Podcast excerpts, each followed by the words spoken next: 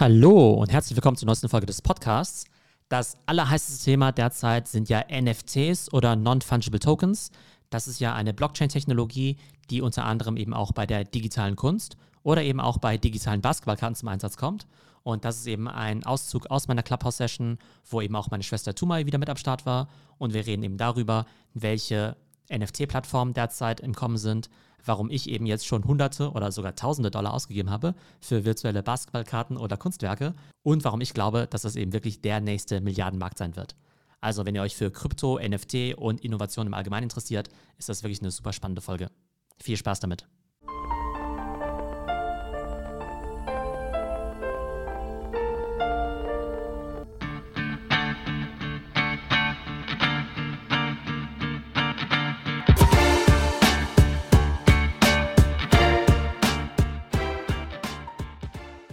Geht ums Thema NFTs, digitale Kunst und eben Krypto. Ich glaube, derzeit so das gehypteste Thema überhaupt in der ganzen ja, Kryptoszene, VC-Szene. Also quasi Bitcoin und Ethereum ist quasi schon wieder out. Ja, das interessiert niemanden mehr, was man ja auch heute an den äh, Kursstürzen von minus 5 bis 10 Prozent gesehen hat. Aber die ganze Welt redet jetzt nur noch von NFTs und auch mein ganzer Twitter-Feed ist voller NFT. Das heißt, ähm, auch wenn man so die ganzen Venture Capitalisten sich anschaut, dann haben die gefühlt, wussten die bis vor zwei Wochen auch noch nicht, wie NFT überhaupt buchstabiert wird. Und jetzt ist es irgendwie so gerade so the hottest shit. Und deshalb natürlich, äh, ja, super Thema, um heute drüber zu sprechen. Ja, ich würde sagen, wir fangen jetzt einfach mal an. Ja. Du hast mir ja erzählt, dass du ähm, ja ein NFT gekauft hast. Was hast du da gekauft? Also du hast mir diesen Schnipsel gezeigt, den du gekauft hast. Das war so, ja, zwei Sekunden Schnipsel von einer Animation, würde ich jetzt sagen. Das ist jetzt aber, äh, wenn ich das mitgekriegt habe, nicht das Einzige, was du gekauft hast. Genau, ich habe mich jetzt die ganze, das ganze Wochenende, habe ich mich halt auf verschiedenen Plattformen eben getummelt. Und es sind eben sogenannte Börsen für NFTs, also NFTs NFT steht für Non-Fungible Tokens. Also, was es genau ist, darüber werden wir gleich reden. Aber im Prinzip geht es halt darum, dass du halt so entweder Sammlerstücke oder eben auch digitale Kunst kaufen kannst die eben erstmal nur digital äh, existiert. Und dafür habe ich gar nicht so wenig Geld ausgegeben. okay, und was genau hast du dir da gekauft? Also ich würde jetzt, äh, ich habe mich gewundert, dass das erste, was du mir gezeigt hast, eben diese Animation war. Ich hätte jetzt von dir gedacht, dass du dir eher so, ja, Basketballspielerkarten kaufst, weil du ja früher auch, ja, so Karten gesammelt hast und so weiter. Das wäre ja eher was gewesen, was ich jetzt erwartet hätte. Aber dieses Kunstobjekt oder ich weiß jetzt gar nicht, ob das Kunst ist. Ähm, vielleicht erklärst du mir einfach mal, warum du jetzt das gekauft hast und was das genau sein soll. Also ich habe zwei Sachen gekauft. Ich habe tatsächlich eine virtuelle Basketballkarte gekauft. Das ist halt im Prinzip, ne, man kennt ja so normale Sportkarten. Da ist ja einfach nur gedruckt eben das Bild von irgendeiner Szene drauf von dem Spieler. Und ich habe quasi so einen Mini-Videoclip gekauft von einem Basketballspieler, Luka Doncic. Das ist ja so der beste Spieler bei den Dallas Mavericks, dem Verein von Dirk Nowitzki. Und das ist eigentlich so der kommende Superstar in der NBA. Jetzt wahrscheinlich schon einer der fünf besten Spieler, aber halt noch super jung und deshalb im Kommen. Ich habe halt eine Karte, also quasi so eine Animation von ihm gekauft, also so ein kurzes Video und es hat jetzt mich erstmal 180 Dollar gekostet und das ist das erste, was ich mir quasi gekauft habe in diesem NFT-Bereich, um es einfach mal auszuprobieren. Okay, und was ist da jetzt genau drauf? Also ich stelle mir jetzt, ähm, sagen wir mal, wenn ich mir jetzt so einen Zukunftsfilm vorstellen würde und man wird sich so eine digitale Spielerkarte kaufen, da würde ich mir jetzt sowas vorstellen wie so äh, eine Art Hologramm oder sowas und da sind die ganzen Werte drauf, beste Punktzahl da und da und der äh, beste Move und keine Ahnung, halt irgendwie sowas wie ähm, so eine richtige Karte, wie man früher auch beim Quartett hatte oder so, wo ganz viele Werte drauf sind. Aber so wie sich das jetzt anhört, ist das nur ein Schnipsel von irgendeinem Move oder wie kann ich mir das vorstellen? Ja, ist im Prinzip wie ein Highlight-Clip aus Instagram, wie man ihn halt jeden Tag äh, tausendmal okay. irgendwie kostenlos angucken kann. Und dazu halt auch noch so ein paar Statistiken halt, ja. Aber im Prinzip, mhm. ähm, wenn man jetzt eben so eine Seite aufmacht, also, also ihr kennt es ja bei so Online-Shops, da gibt es ja meistens irgendwie in der Mitte so ein großes Bild und dann gibt es ja noch so die kleinen Produktdetailbilder wo du halt sagen kannst, okay, jetzt schaue ich mir den Schuh auch noch von der Seite an oder so. Und im Prinzip ist es halt so, dass du so eine Art Galerie hast, wo du halt einmal das äh, ja, Video hast, dieses Kurzvideo von 10 Sekunden. Und wenn du halt irgendwie weiter scrollst, dann kannst du halt noch ein paar Statistiken zu dem Ding irgendwie sehen. Und das mhm. Interessante ist halt, dass dieses Video, was du dir an sich ja kostenlos auf Instagram angucken kannst, das ist halt quasi Limited Edition. Das heißt, es gibt es halt nur 15.000 Mal, also nur 15.000 Mal, so in dieser Form und wird halt offiziell von dieser Plattform NBA Top Shot eben verkauft. Genau, und da kommt eben diese NFT-Technologie ins Spiel, weil du ja sagen könntest, na gut, eine Videodatei, die kannst du ja irgendwie beliebig ja kopieren. Und NFT, Non-Fungible Token, ist im Prinzip ähm, ja quasi so eine Art Token. Wenn das Video quasi gedruckt wird, in Anführungszeichen, Minting nennt man das, dann kann man eben wirklich sagen, okay, das ist von diesen 15.000, ist es die Nummer 1, die sozusagen gedruckt wurde, die Nummer 2, die Nummer 3, die Nummer 4 und das wird halt quasi auf der Blockchain festgeschrieben. Dass eben auch ganz klar ist, das ist das Video Nummer eins. Das heißt, es ist ganz klar identifizierbar und damit eben auch fälschungssicher. Und so werden eben nach und nach irgendwie halt 15.000 davon eben rausgegeben, alle in einer bestimmten Seriennummer. Also die Seriennummer 1 ist in der Regel halt das teuerste dann irgendwann. Dann gibt es halt noch eine spezielle Nummer, zum Beispiel der Spieler hat die Nummer 77. Die ist dann halt meistens auch ein bisschen teurer oder runde Zahlen sind teurer. Dass vielleicht die Nummer 100 dann trotzdem teurer ist als die Nummer 80. Aber das ist halt so ein bisschen so random. Das hat sich einfach so quasi dort so äh, ergeben auf, den, auf diesen Marktplätzen. Okay, äh, und was hat man jetzt genau davon? Also gerade eben habe ich es mir noch so vorgestellt, als wäre dieses Token sozusagen wie so eine Eintrittskarte zu diesen 15.000 Videos und man kann wirklich nur mit dieser Eintrittskarte oder mit diesem Zugang oder Login oder Token oder wie auch immer ähm, das auch nur sehen. Aber das ist ja nicht so, oder? Also das heißt, es gibt schon noch Kopien davon. Man, ähm, das ist mehr so ein ideeller Wert, den man dann hat, dass man eins von diesen ersten 15.000 Videos besitzt oder was, was ist denn jetzt der der, der Mehrwert für dich davon? Also da muss man echt ziemlich lange drüber nachdenken, über das ganze Thema. Und ich habe es auch noch nicht so richtig äh, hinbekommen. Aber im Prinzip ist quasi, es zu konsumieren und zu besitzen sind halt ganz unterschiedliche Dinge, ja. Also jeder kann es halt mhm. umsonst angucken, aber im Prinzip kannst du ja auch die Mona Lisa, kannst du ja auch umsonst angucken, ja. Also ich kann jetzt mhm. auf Google Images gehen und Mona Lisa suchen und wenn ich will, kann ich mir das auch in einer Okay-Auflösung einfach ausdrucken und an die Wand hängen irgendwo, ja. Da hindert, da hindert mich ja niemand dran. Und genauso kann halt jeder auch dieses Basketball-Video einfach irgendwie runterladen über weiß nicht, Screen Recording und sich auf seinem Handy irgendwie angucken oder sogar auf Instagram. Es geht halt darum, mhm. dass du jetzt halt in diesem NBA-Fall halt sagst, ja, okay, das ist halt ein Collectible, das ist halt wie so eine Sammelkarte. Mhm. Und so eine Sammelkarte ist halt einfach halt so viel wert, wie die Leute dafür zahlen. Das heißt, es kann irgendwie ein Cent wert sein, aber kann auch ganz wertvoll sein. Zum Beispiel meine Karte, die ich für 180 Dollar gekauft habe, die mhm. könnte ich jetzt wahrscheinlich schon für 800 Dollar wieder verkaufen, nach vier Tagen. Okay, dann hat sich das ja gelohnt. Also könnte man ja damit handeln und damit irgendwie Geld verdienen. Also das würde ich ja noch einsehen, aber das dann behalten. Gut, ich meine, das ist dann halt die Frage, äh, warum sammelt jemand überhaupt irgendwas? Und da können wir später noch dazu kommen, ähm, zu dem Thema, warum sammelt äh, überhaupt jemand was? Ob jetzt ein physisches Objekt ist oder ein virtuelles, ist ja so gesehen dann zweitrangig. Aber unsere Sendung heißt heute ja NFTs, digitale Kunst, Krypto. Was hat denn jetzt Krypto genau mit der ganzen Sache zu tun. Naja, es geht ja darum, dass du quasi auf der Blockchain, also die Blockchain ist ja wie so dieses, ähm, ja, ich sag mal, offene Buch oder dieses offene Register, wo ja alle Transaktionen protokolliert werden. Und da wird ja eben einerseits protokolliert, ja, dieses Video, das wurde jetzt eben ge gemintet, also quasi in die Welt gesetzt, zu einem Zeitpunkt eben X.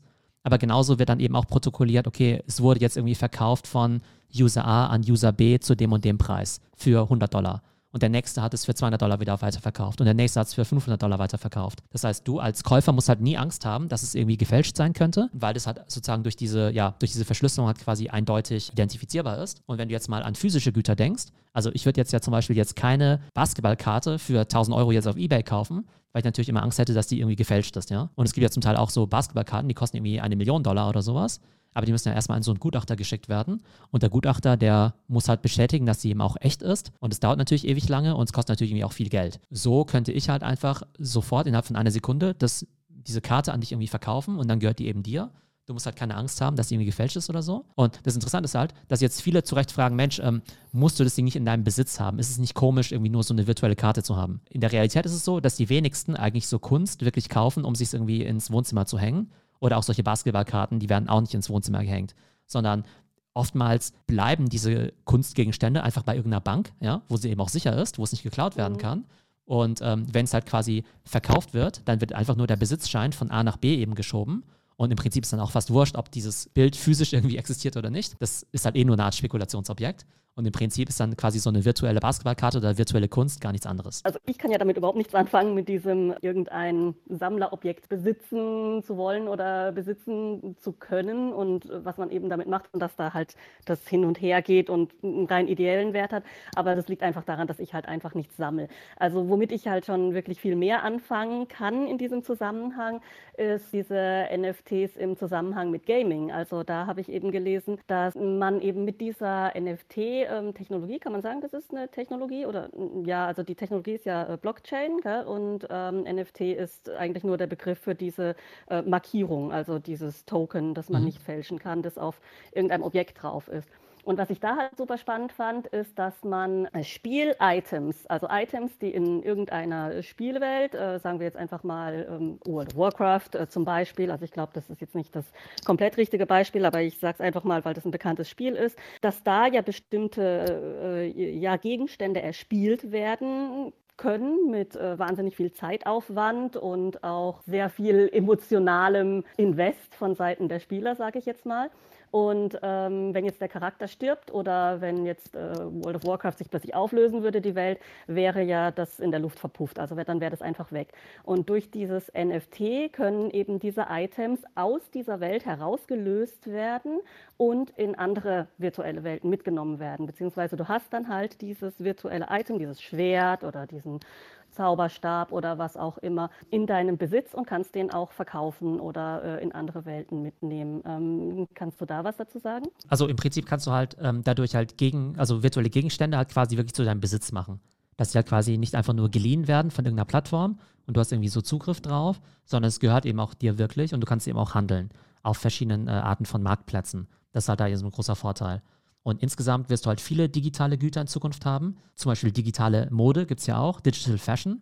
Also stell dir mhm. vor, du würdest jetzt irgendwie demnächst halt, äh, weiß nicht, wir, wir touren alle noch in virtuellen Welten rum und dann gibt es jetzt irgendwie ein Kleid von, weiß nicht, Gucci oder sowas, ja. Das könnte dein Charakter zum Beispiel auch nur anziehen, wenn ihm das halt zum Beispiel auch das äh, NFT dazu gehört. Also das wäre dann quasi wie ähm, ein lizenziertes Kleidungsstück für meinen Avatar oder so. Ja, genau, was aber nur dir gehört und du könntest es zum Beispiel nur tragen, wenn du auch wirklich nur dieses, wenn du halt quasi dieses Ding hast. Also es ist halt für dich freigeschaltet so gesehen. Du hast jetzt gerade von diesen, von diesen Marktplätzen gesprochen. Also wo hast du denn jetzt eingekauft? Auf, auf einem, ähm, auf einer Plattform mm, oder hast du jetzt auf mehreren Plattformen was gekauft? Da gibt es verschiedene, also gibt halt speziell diesen halt für diese NBA-Karten, der heißt äh, NBA Top Shot. Das gibt es erst seit ein paar Monaten, aber gerade so in dem, im letzten Monat gab es da quasi schon ein Volumen von, ähm, also ein Trading-Volumen von über 70 Millionen Dollar. Das heißt, da werden halt jeden Tag Millionen von Dollar an, äh, an Karten eben hin und her geschoben. Und es funktioniert eigentlich so, dass es dann immer sogenannte, also auf fast allen Plattformen gibt es halt immer sogenannte Drops. Und Drops mhm. bedeutet halt, dass irgendwelche neuen Karten oder Kunstwerke released werden zum ersten Mal. Und meistens kann man halt bei diesen Drops diese Sachen relativ günstig kaufen und danach wandern die halt und dann äh, kauft die halt irgendjemand. Also zum Beispiel kauft jemand so eine, so eine,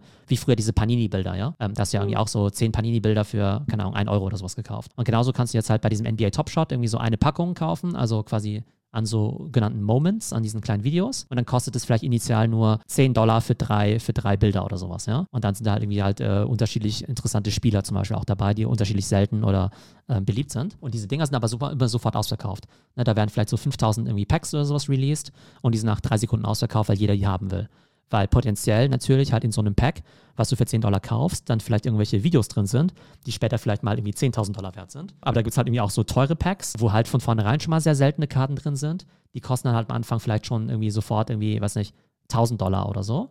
Aber dafür gibt es halt auch manche von diesen ja, Karten, die jetzt halt schon für 100.000 Dollar über den Tisch gingen. Also das kannst du halt wirklich auf der Webseite angucken, welche Karte würde, wurde für wie viel verkauft. Und wie gesagt, meine habe ich ja für 180 gekauft. Die könnte ich heute für 850 verkaufen. Ich habe jetzt schon die ganze Zeit ähm, mein Auge auf eine andere Karte. Also ich glaube schon, dass es ein großes Ding ist, ja. Aber ich weiß auch nicht, wie viel Geld ich da jetzt investieren soll, ja. Weil tatsächlich habe ich zum Beispiel, also du willst ja natürlich Spieler erkennen, die irgendwann im Wert steigen.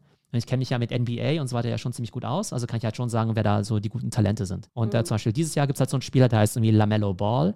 Das ist eigentlich so wahrscheinlich der beste Rookie dieses Jahr und ist halt auch ziemlich beliebt, weil er halt sehr spektakulär spielt. Von dem gibt es aktuell nur eine einzige Karte auf dieser Plattform und die billigste davon, die hat noch vor ein paar Tagen, als ich zum ersten Mal drauf geguckt habe, irgendwie 2700 Dollar gekostet. Da habe ich aber noch so ein bisschen gezögert. Dann habe ich heute Morgen geguckt, da hat sie irgendwie schon 3500 Dollar gekostet. Dann habe ich okay. noch ein bisschen gezögert und jetzt kriege ich sie nicht unter 4400 Dollar. Ja, das okay. heißt, die steigen quasi sekündlich quasi im Wert. Und klar kannst du einerseits sagen, ja, es ist totaler Unsinn, sich sowas zu kaufen. Ja, man sieht halt, dass es für ziemlich viel Geld irgendwie losgeht. Und deshalb ist jetzt auch gerade so interessant, also auch aus Spekulationsaspekten. Theoretisch könntest du jetzt halt eine Karte kaufen für 10 Dollar, die irgendwann eine Million Dollar wert ist, ja. Oder du kannst jetzt quasi den neuen Picasso entdecken, den neuen Superkünstler, jetzt irgendwie sein Bild für 100 Dollar kaufen und das Bild ist irgendwann 10 Millionen wert. Also das ist halt alles theoretisch möglich und deshalb ist es halt gerade für viele Leute so interessant. Okay, und was sagst du jetzt als Volkswirt dazu? Also ähm, ich habe jetzt irgendwie äh, ein paar Zahlen einfach mal gesehen. Also hier äh, dieses Crypto-Kitty hat im Juli 2020 100 Millionen äh, Umsatz gemacht mit seinen, mit seinen komischen Katzen, mit seinen virtuellen Katzen und insgesamt geht da ja ein Wahnsinnsgeld äh, hin und her. Also äh, wieso ist das jetzt so ein Hype? Denkst du, das hat jetzt wirklich Zukunft und das ist jetzt ein richtiger Markt oder ist das jetzt so ein Buschfeuer, was jetzt äh, ja, irgendwann ausbrennen wird? Genau, vielleicht sage ich noch mal kurz zum was zu meinem zweiten Kauf. Also mein erster Kauf war gesagt diese Basketballkarte und genau, da habe ich ja 180 Dollar für die eine Karte gezahlt und wäre jetzt sogar fast bereit gewesen, oder ich habe es mir zumindest ernsthaft überlegt, mir eine weitere Karte für 4000 Dollar zu kaufen, ja, weil ich halt glaube, dass sie im Wert steigt. Dann habe ich mir digitale Kunst gekauft bei einer Plattform, die heißt Nifty Gateway. Und das Interessante daran ist eben, dass äh, Nifty Gateway quasi ja diesen, diesen Winklevoss-Brüdern gehört. Also diejenigen, die halt das Social Network gesehen haben, dieser Film äh, sozusagen über die Entstehungsgeschichte von Facebook. Die wissen ja vielleicht, dass ja angeblich die Winklevoss-Brüder, das behaupten sie zumindest, ja die Idee für Facebook hatten, der Mark Zuckerberg dann deren Idee geklaut hat. Dann wurden sie ja irgendwann nach einem Gerichtsverfahren dafür entschädigt mit irgendwie ein paar hundert Millionen Dollar. Und das haben sie halt alles in quasi in Bitcoin investiert, ja, aber schon vor zehn Jahren. Die sind jetzt halt doch irgendwie mehrfache Bitcoin-Milliardäre. Und denen gehört unter anderem halt auch diese Kunstplattform, dieses Nifty Gateway. Das heißt, diese Winkelvoss-Brüder sind halt ganz große Player in diesem Kryptomarkt. Genau, Nifty Gateway ist jetzt quasi einer der größten, eine dieser größten Kunstplattformen. Und da gab es eben gestern auch so einen Drop von so einem Künstler. Und da habe ich zum Beispiel jetzt auch ein Bild quasi gekauft, also eine Art Videoinstallation. Das ist so eine Art 40-Sekunden-Video, was irgendwie so ziemlich cool aussieht. Ist natürlich jetzt über Audio ein bisschen schwer zu beschreiben. Aber der Künstler heißt Micah Johnson. Da geht es im Prinzip um einen Jungen, der, der seiner Mutter die Frage stellt: Mommy, can a black kid become an astronaut? Und soll eher so, so ein bisschen so inspirational sein. Und da werden halt viele so Kinder quasi in so Astronautenanzügen und so weiter gezeigt. Ja, und es ist halt quasi so eine coole Kunstinstallation, wo quasi ein Junge mit so einem Raumfahrerhelm quasi halt durch so einen Gang läuft und links und rechts sind halt irgendwie so ganz coole Bilder, die dieser Micah Johnson auch in echt gemalt hat. Und das, das verschwimmt dann halt immer so, wie er halt durch diesen Gang läuft. Also wirklich schwer zu beschreiben. Naja, auf jeden Fall fand ich das Bild irgendwie ganz cool und habe irgendwie den Eindruck gehabt, das ist ja irgendwie ganz interessant. Und habe ich jetzt einfach mal, ich habe noch nie in meinem Leben eine Kunst, äh, Kunst gekauft, ja. No, no, noch, nicht mal für ein, noch nicht mal für einen Euro, ja. Und da ist jetzt halt so ein bisschen Spekulation, ja. Also nicht, dass ich jetzt die ganze Zeit irgendwie so mit Geld irgendwie um mich werfe, äh, werfen möchte, aber ich will ja diese Märkte alle verstehen und deshalb investiere ich halt mal so ein bisschen. Auf jeden Fall habe ich dann irgendwie für dieses eine Bild 1800 Dollar bezahlt. Genau, und das Interessante war, dass das Bild für 1000 Dollar gedroppt wurde und der Künstler halt 1400 Stück davon verkauft hat. Das heißt, der hatte sofort 1,4 Millionen mit diesem einen Release halt verdient, ja. Und das will ich mal sehen, mhm. wie ein Künstler bei einer normalen Galerieausstellung, äh, ähm, der relativ ja, unbekannt klar. ist, 1,4 Millionen verdient. Und irgendjemand hat quasi bei dem initialen Drop dieses Bild für 1000 Dollar gekauft. Fünf Stunden später ist er quasi an mich für 1800 Dollar verkauft. Und mhm. ich glaube, ich könnte es jetzt wahrscheinlich schon für zweieinhalbtausend wieder weiter verkaufen. Ja? Das heißt, sie hat ja so gesehen ja auch schon wieder 40% Gewinn gemacht nach ein paar Stunden. Kann sein, dass es eine Riesenblase ist, kann aber auch sein, dass das Bild irgendwann 50.000 Dollar wert ist, ja, keine Ahnung. Aber es ist halt irgendwie total interessant. Da gibt es jetzt halt irgendwie so verschiedene Künstler, die halt, da muss ich mich halt noch, noch einarbeiten, die quasi jetzt so die neuen Van Goghs oder Picassos dieser digitalen Kunstszene sind. Und die haben halt zum Teil jetzt schon Bilder, also im Wert von, weiß nicht, mehreren Millionen Dollar verkauft. Also für die Künstler freut mich das ja total, weil also das ist ja normalerweise immer so eine, ja, buchstäblich im wahrsten Sinne des Wortes brotlose Kunst gewesen. Irgendwie solche ja, sage ich jetzt mal, mentalen Genüsse zu produzieren für die Menschheit. Das finde ich jetzt gut, wenn sie dafür dann auch wirklich entlohnt werden. Also das kann ich dann auch wirklich nachvollziehen, wenn man dann eben da Geld bezahlt, obwohl man sich es auch umsonst anschauen könnte, weil man dann den Künstler oder den Produzenten von, von diesem Objekt, von diesem virtuellen Objekt auch irgendwie entlohnen möchte. Ja, genau. Ich glaube, das ist auch noch eine ganz wichtige Komponente, weil viele denken halt immer nur so drüber nach, dass sie sagen, äh, Moment mal, ich kann mir das Bild ja auch umsonst angucken.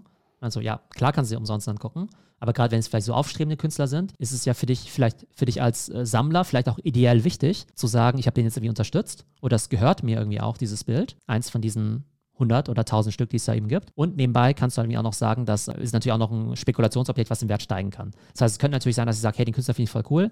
Ich kaufe das jetzt irgendwie für 1000 Euro, weil es mir so gut gefällt und möchte es eigentlich auch behalten. Wenn du aber irgendwann feststellst, dass es dann irgendwie 100.000 wert ist, dann sagst du vielleicht auch, ja, Moment mal, naja, also für 1000 fand ich schon ganz cool, aber jetzt kaufe ich mir doch mal lieber, keine Ahnung, ein Auto oder sowas, ja, statt dieses mhm. Bild weiter zu behalten. Einfach nochmal zum Verständnis. Also, du hast jetzt eben diese Installation, ja, das kannst du dir jetzt so oft anschauen, wie du willst, weil du gerade gesagt hast, so, ja, es gefällt mir so gut und ich will das behalten. Aber wenn du es jetzt verkaufst, kannst du dir das trotzdem noch anschauen, oder? Du hast jetzt dann nur nicht das mit dem Token Nummer äh, 222 oder wie auch immer. Aber man kann es sich trotzdem noch anschauen, oder? Ja, genau. Im Prinzip kannst du auf die Instagram-Seite von jedem dieser Künstler gehen und dir all deren Bilder angucken, ja. Also alle, ja. Mhm. Den ganzen Tag umsonst, ja. ja. Und dann geht es halt eben nur darum, ob dir das halt quasi gehört.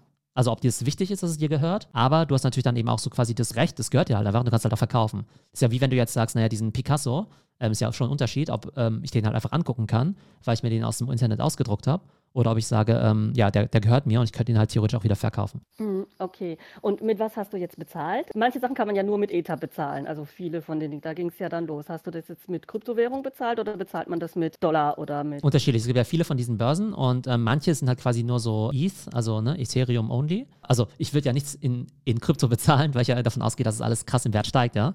Also wenn ich jetzt hm. quasi jetzt äh, 1000 Euro oder 1000 Dollar jetzt in Bitcoin bezahlen würde, das wäre ja für mich wie wenn ich das, wie wenn ich 10.000 dafür bezahlen würde, mhm. weil ich ja glaube, dass sich das äh, vervielfachen wird. Von daher habe ich einfach in Dollar bezahlt, aber es gibt halt manche Plattformen, die akzeptieren halt irgendwie nur Kryptowährung, aber in diesem Fall Nifty Gateway akzeptiert dann eben auch Kreditkarte und deshalb ist es halt mehr so mainstreamig. Was ich noch sagen wollte, was halt noch interessant ist, also Ethereum wird ja immer in Verbindung gebracht mit diesen sogenannten Smart Contracts, ja. Und Smart Contract bedeutet im Prinzip, dass auf der Blockchain festgeschrieben wird, Person A hat es von Person B gekauft zu dem und dem Preis. Was jetzt aber ein Künstler auch machen mhm. kann, ist quasi in diesen Contract reinschreiben, ich möchte an jedem Weiterverkauf mit 20% beteiligt werden. Ja. Mhm. Das heißt, man, weil man denkt ja immer, okay, der Künstler, der hat es irgendwie damals für 100 Euro verkauft und dann war es irgendwann 10 Millionen wert und er ist irgendwie arm gestorben, weil er halt nichts mehr davon hatte und er weiß ja gar nicht, wem das Bild gehört, ja. Ähm, mhm. Und so kann er aber festschreiben, hey, ich kann an jedem ja, Weiterverkauf eben äh, partizipieren und das ist halt irgendwie nochmal ziemlich cool, weil dann wirklich ein kleiner Künstler vielleicht am Anfang ganz billig seine Bilder verkauft, aber irgendwann vielleicht doch reich wird, vielleicht zehn Jahre später, weil das ganz einfach so abgeht. Okay, aber jetzt sind, äh, ist jetzt Kunst jetzt für die meisten Leute tatsächlich nicht so zugänglich. Was gibt es denn noch für Produkte? Also im Prinzip könntest du alles Mögliche irgendwie machen, ja. Ich poste ja jeden Tag irgendwie irgendwas auf LinkedIn, ja. So jetzt, jetzt könnte ich zum Beispiel auch sagen, hey, jeder mhm. Post von mir den mache ich jetzt irgendwie auch auf der Blockchain und verkaufe das jetzt an meine Top-Follower oder sowas, ja, für einen, für einen Euro oder sowas, ja. Das könnte ich jetzt ja mhm. theoretisch machen, ja. Wenn die Leute mich da irgendwie supporten wollen, dann kaufen sie quasi so ein NFT von mir. Du könntest jetzt halt jede digitale Datei theoretisch mit so einem NFT hinterlegen. Ich glaube, du kannst auch physische Sachen mit dem NFT hinterlegen, aber das weiß ich nicht so genau, wie das funktioniert. Aber im Prinzip ist es halt wie so eine Art Vertrag. Im Prinzip, du kannst, es ist so ein digitaler Vertrag, kann man sagen. Nur, dass bei einem richtigen Vertrag, der ja auch gefälscht werden kann, da vielleicht sogar noch ein Notar dabei sitzen muss und selbst wenn du einen Vertrag abgeschlossen hast, dann kann ich ja sagen, ich, ich breche den Vertrag einfach, ja. Und dann muss ich dich halt irgendwie verklagen, ja. Ich kann den ja nicht so einfordern hier durch diese Blockchain-Technologie nicht möglich, wenn ich das richtig verstehe. Ja, genau, da werden halt quasi Verträge automatisch enforced, ja. Also zum Beispiel die Tatsache, dass wenn ich jetzt sage, bei jedem Weiterverkauf, wenn ich dir jetzt ein Bild verkaufen würde, als normaler Künstler, ein physisches Bild, und ich würde sagen, hey, tu mal, aber äh, wenn du es weiterverkaufst, versprichst du mir, dass du mir dann 10% der Einnahmen gibst, ja? Dann sagst du, ja, ja, verspreche ich dir, aber ich kann es ja unmöglich kontrollieren, ja? Wenn du es jetzt irgendwie an deinen Nachbarn verkaufst. Und das ist halt eben mit diesen Smart Contracts dann eben möglich. Ja, mit diesen Smart Contracts, da habe ich auch irgendwie ähm, gelesen, dass in manchen ärmeren Ländern durch diese Smart Contracts eben schon Berufswunsch ist, ja zum Beispiel solche NFT-Werte zu erspielen, in Games zum Beispiel, oder die herzustellen, also so Items, die man jetzt in verschiedenen virtuellen Welten nutzen kann. Also das finde ich auch ziemlich spannend, den Punkt, dass quasi in Ländern, wo es sonst nichts gibt, also keine natürlichen Ressourcen oder wo es keine Industrie gibt oder nicht viel Arbeitsplätze, dass die Leute jetzt dann halt ihre Gehirnressource einsetzen können oder ihre Zeitressource, äh, um so digitale Dinge herzustellen, die jetzt tatsächlich dann auch was wert sind. Was ich halt auch super spannend finde, ist, dass hier, also wie, wie, wie siehst du das, wo kommt denn das jetzt her, dass hier so eine enorme Zahlungsbereitschaft auf einmal da ist, wo doch die ganze Zeit ähm, die Zahlungsbereitschaft für Inhalte, egal welche Art im Internet, äh, recht gering war. Also die ganze Zeit war ja eher so die Einstellung, ach, Internet, ich kriege alles umsonst und äh, ich sehe das überhaupt nicht ein, für was zu zahlen, was ich eigentlich auch umsonst kriege. Wo kam jetzt dieser Wandel plötzlich her, dass die Leute so mit Geld um sich schmeißen? Sind das lauter Leute, die eh zu viel davon haben oder wo das sowieso nur virtuelles Geld ist, was sie irgendwann mal äh, mit Rechenleistung geschürft haben und dann jetzt äh, äh, ja, für, für, zu Fantasiepreisen, für andere virtuelle Güter, die auch mit Fantasiepreisen ausgestattet sind, einfach hin und her schieben. Also ist das überhaupt noch Realwirtschaft oder ist das schon einfach nur in so einer Sphäre, wo halt Leute, die irgendwelche Zahlen auf irgendwelchen Konten haben, da Sachen hin und her schieben. Mhm. Sagen wir es so, das Geld ist halt schon sehr, sehr virtuell, ja. Also auch wenn ich mir jetzt so eine Basketballkarte kaufe, so eine, wie ist so eine Karte, ja, und dann denke, hey, ich kaufe mir jetzt irgendwie für 2000, hoffentlich hätte ich mal 5000 wert, ja. Das sind ja einfach nur Zahlen mhm. wie auf deinem Screen, ja. Das heißt, so ein Stück weit musst du dich, also ist es sehr stark vom Geld natürlich entkoppelt. Aber dadurch, dass ich ja früher auch viel Online-Poker gespielt habe, ist es für mich jetzt gar nicht so, ähm, ja, gar nicht unbedingt so was Neues. Ja, es ist schon ein bisschen so, ein bisschen virtuell, so ein bisschen Funny Money, aber es ist natürlich definitiv echtes Geld, ja. Also du kannst ja auch die mhm. 10.000 Dollar jetzt auch einfach auscashen, wenn du die jetzt hast. Ich glaube, das, was wir halt quasi machen als, als Fehler, also mit wir meine ich jetzt irgendwie so Leute über über 30, ja. Also wir sind ja sozusagen die Boomer, ja, die das alles nicht verstehen. Da sagen wir ja immer, ja, äh, ja, das ist ja nicht, das ist ja nicht echt, das ist ja irgendwie nur virtuell, ja. Und ich glaube mhm. ja, dass gerade für junge Leute irgendwie echt und virtuell, das macht überhaupt keinen Unterschied, ja. Also selbst ich jetzt irgendwie, ja, also ich bin jetzt irgendwie kein, kein Gen Z oder so, aber ich würde mir ja so ein echtes Bild, ich würde mir so ein Picasso ja nicht mal geschenkt irgendwie ins Haus hängen, ja, weil ich ihn einfach total, total, hässlich finde, ja. Aber eine lustige Animation von, der, von einer Katze oder sowas, ja, finde ich ja vielleicht irgendwie schon cooler.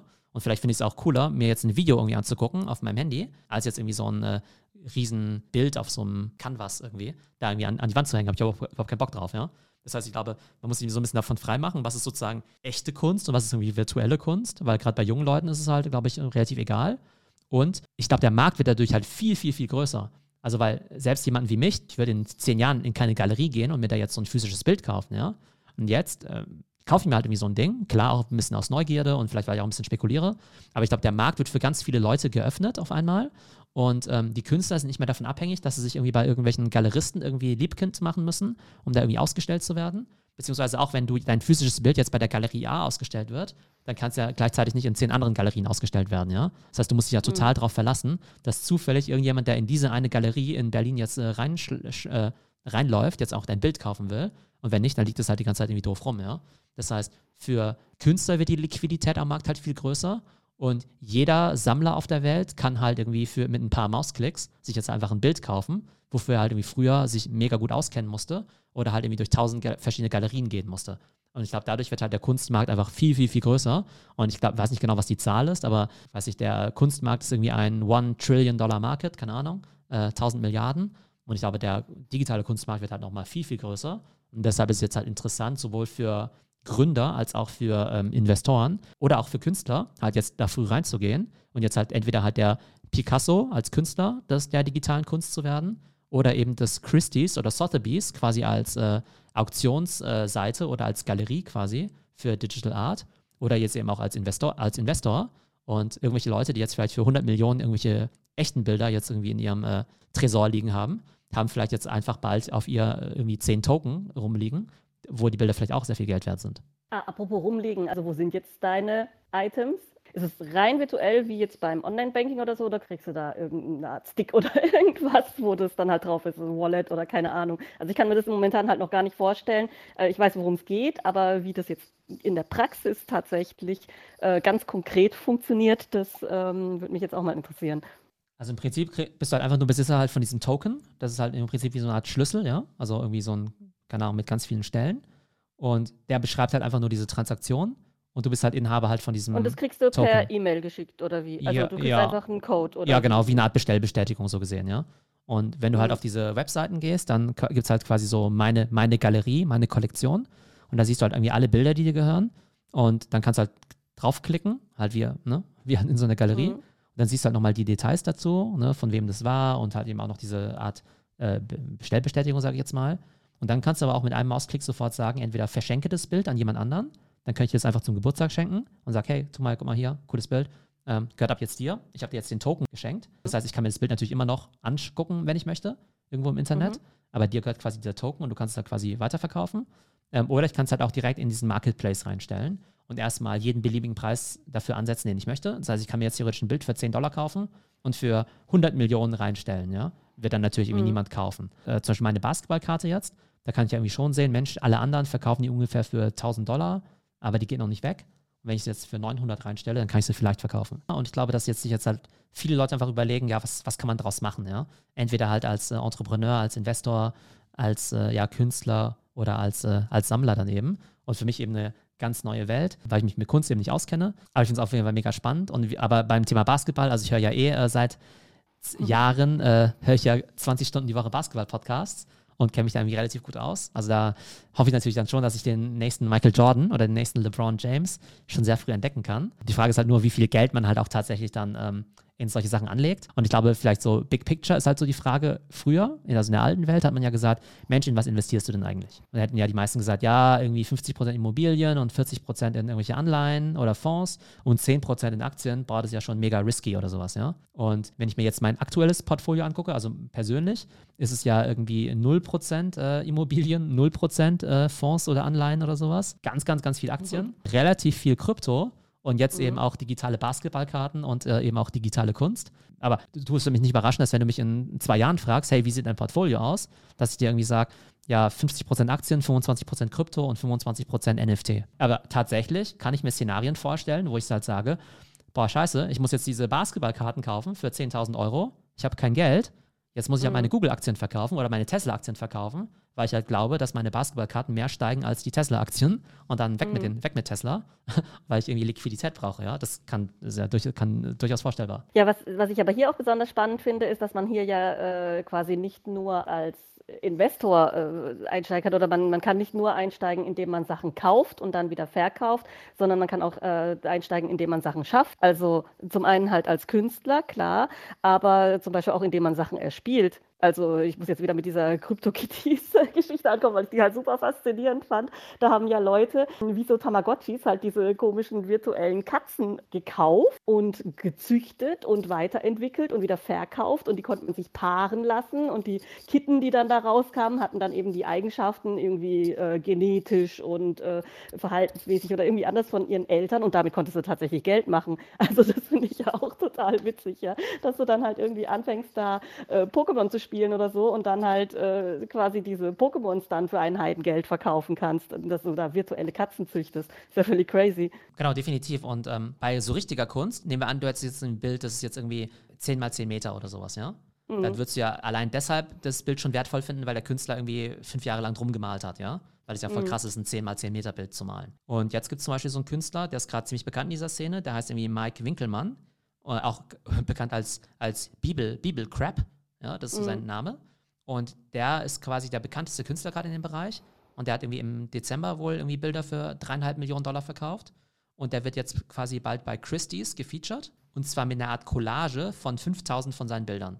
Das heißt, er hat die letzten zehn Jahre, also zehn, über zehn Jahre, 10 mal 365, mhm. jeden Tag ein Bild gemalt. Ja, voll krass. Und die fasst er quasi alle in so einer riesigen Collage zusammen und die kannst du halt irgendwie kaufen. Und das wird halt quasi, geht halt nur über dieses Christie's ist eine Versteigerung, geht halt auch nur über dieses Ether. Kannst auch nur mit ETH bezahlen. Ich kann mir vorstellen, dass das für 10 Millionen weggeht, ja? Das ist halt total krass. Also, äh, dass man honoriert halt äh, eigentlich diese 10 Jahre Arbeit, weil ich habe mir auch dieses Bild angeguckt und habe gedacht, so, hm, was ist das denn? Ja, es war für mich halt ein Haufen Pixel irgendwie erstmal auf den ersten Blick und dann habe ich halt die Geschichte dahinter gelesen und äh, klar, also da gehört halt diese ganze Geschichte dazu und die Gedanken, die er sich darum gemacht hat und die Bilder, die er gesammelt und gemalt hat und die er da in einer Collage zusammengeführt hat, das ist dann natürlich halt schon nochmal was anderes, wie wenn man sich halt rein dieses, äh, dieses Bild dann anschaut. Aber gut, ich meine, ich bin jetzt kein Kunstkenner und ich hatte jetzt noch nie so den Zugang zu Kunst. Also ich stehe halt vor den Sachen und sage, gefällt mir oder gefällt mir nicht. Also ich denke mal, da steckt auch ganz viel äh, solche Sachen dahinter, was ja, was, was eigentlich die, die Intention oder die, die Message von solchen Werken ausmacht. Apropos Katzen hm? noch, ähm, genau, also eine Katze, das ist jetzt keine Crypto Kitty, die heißt irgendwie Nyan Cat, das ist irgendwie so ein GIF. Ach, ähm, das Ding, ja, das kenne ich auch noch. Das, das, das wurde also eine Art fliegende Katze, wo hinten dran irgendwie so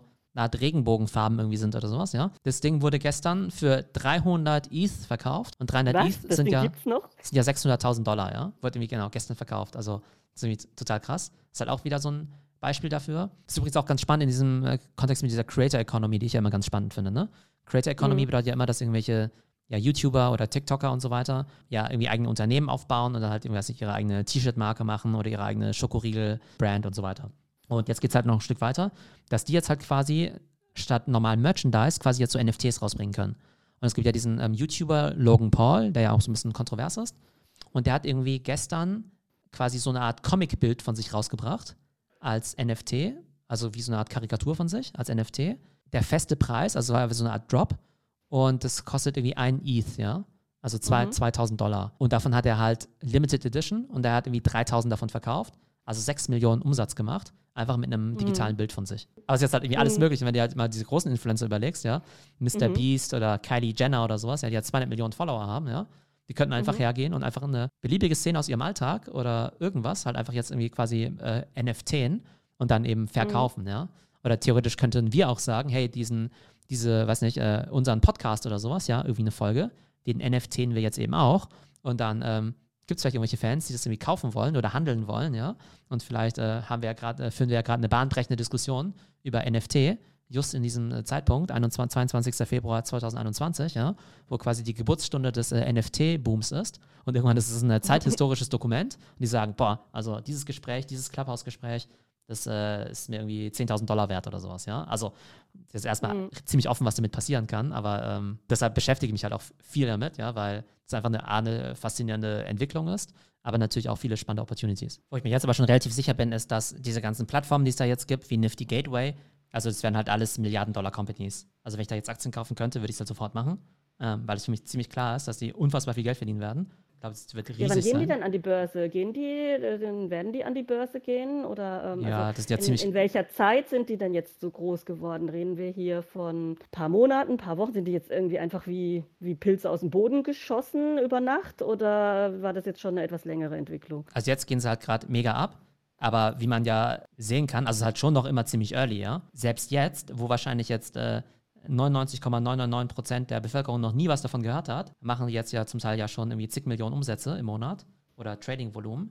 Das heißt, äh, jeder, der heute auf Nifty Gateway in Deutschland sich ein Bild kauft, ist einer der ersten, keine Ahnung, ich würde mal sagen 10.000 Leute in Deutschland, der das überhaupt mal gemacht hat. Ja? Jeder, der sich heute eine virtuelle Basketballkarte kauft in Deutschland, wird einer der ersten, keine Ahnung, 5.000 Kunden auf dieser Plattform sein. Ne? Und dann werden ja irgendwann, aber irgendwann werden halt eine Milliarde Leute halt NFTs kaufen. Und dann kannst du dir vorstellen, wie viel Geld diese Plattform verdienen werden und wie hoch dann auch die Nachfrage sein wird nach diesen Künstlern, die vielleicht irgendwann in 2021 ihre Sachen gedroppt haben und vielleicht in 2025 einfach unfassbar viel wert sind. Das ist halt einfach super spannend. Und da lohnt sich jetzt natürlich jetzt, äh, sich so ein Auge dafür natürlich zu entwickeln. Diese Kuratoren, die du genannt hast, also kann ich mir total vorstellen, dass es einfach Leute gibt, die halt so eine Art Trendspotting machen. Aber wenn du halt diese Trends spotten kannst, dann würde ich halt auch gleich investieren von alleine. Mhm. Also weil die ersten Drops, die kosten dann ja nur in Anführungszeichen 1000 Dollar oder ein paar hundert. Und wenn du halt sehen kannst, dass die halt zigtausend wert werden können, warum solltest du nicht gleich investieren? Und das andere ist halt auch, dass das aber auch, auch, total wichtig ist, dass du natürlich auch irgendwie Hype um deine Person halt machst, ja. Weil ob jetzt das mhm. eine Bild wirklich schöner ist als das andere, also hm, na, Geschmackssache. Ja, Am Ende kaufen die Leute natürlich das, was sie irgendwie kennen oder was irgendwie halt gehypt ist. Und da hilft natürlich ein riesiges Social Media Following.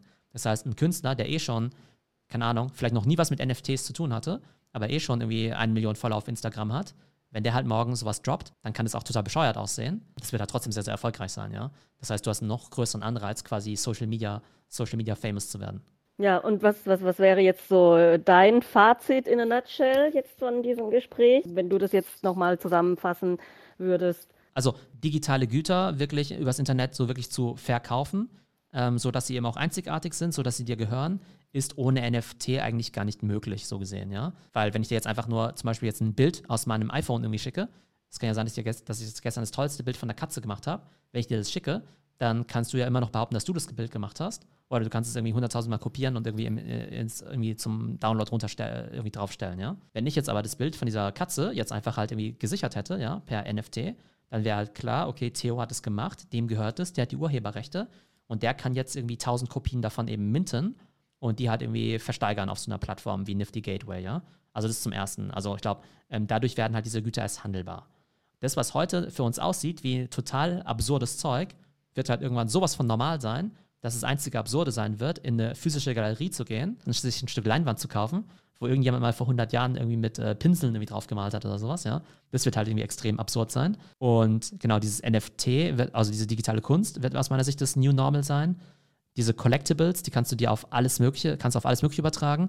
Das könnte jetzt Basketball sein, das könnte jetzt ähm, theoretisch auch ein Film sein, ja. Theoretisch könnte Walt Disney auch sagen, hey, wir bringen morgen den neuesten, äh, weiß nicht, Star Wars-Film raus und bestimmte Szenen davon sind halt irgendwie auch jetzt quasi käuflich erwerblich ne, als irgendwie nur 1000 Stück, irgendwie von der, weiß nicht, vom Endfight zwischen, keine Ahnung, irgendwie, wie auch dann immer der neue Luke Skywalker oder der neue Darth Vader dann irgendwie heißt, ja, kannst, kannst du irgendwie nur 1000 Mal kaufen und dann sind solche Szenen vielleicht auch bei Sammlern irgendwie Millionen wert oder sowas, ja. Also ich glaube, da gibt es einfach ein riesiges Potenzial. Das, was ich alles erzähle, ja, also weder Investment Advice noch sage ich irgendwie, dass ich ja Experte bin. Ja, ich beschäftige mich auch erst seit kurzem damit. Aber ich glaube, allein die Leute, die jetzt zugehört haben, sind jetzt quasi schon an der Speerspitze, sage ich jetzt mal, der NFT-Bewegung, weil es halt einfach so, so, ja, so, ja, so ein, so ein neues Feld ist. Das heißt, ich glaube, wer sich dafür interessiert, soll sich auf jeden Fall damit auseinandersetzen. Und wer sich jetzt halt wirklich die Mühe gibt, sich die nächsten Wochen und Monate damit halt irgendwie hunderte oder tausende von Stunden damit auseinanderzusetzen, der wird mit relativ großer Sicherheit gute Geschäftsideen finden, äh, gute Basketballkarten finden oder gute Künstler finden und damit wahrscheinlich auch gar nicht so wenig Geld verdienen.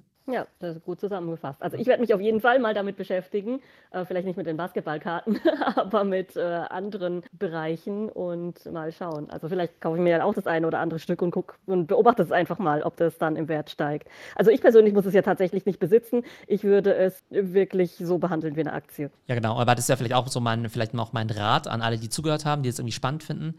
Registriert euch einfach mal bei so einer Plattform kauft euch halt mal ein Bild für 10 Euro, ja, das billigste, was es halt irgendwie gibt, einfach mal zu sehen, wie das funktioniert und dadurch werdet ihr einfach ziemlich viel lernen und dadurch wird das Ganze auch noch ein bisschen greifbarer und dadurch kriegt ihr, also glaube ich, viele, viele äh, eigene noch Ideen, was man mit diesem neuen Trend so alles anfangen kann.